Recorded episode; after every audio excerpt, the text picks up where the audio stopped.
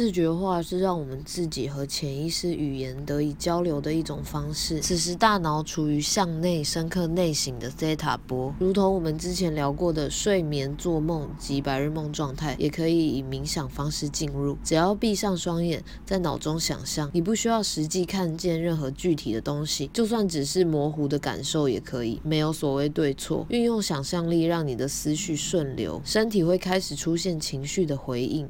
我们需要的就是这种感觉。也就是潜意识的语言。当我们使用这种感觉、这种语言，请创伤离开我们的身体和允许光进入身体时，这些视觉化想象会使我们内在深处发生转变。在吸引力法则运用中，如果想要一台新车，最好想象手已经握在方向盘上，并感受那股令你兴奋的满足感，便是使用了视觉化。这些都是同一个大原则，也就是你的外在情况是你内在情况的投射。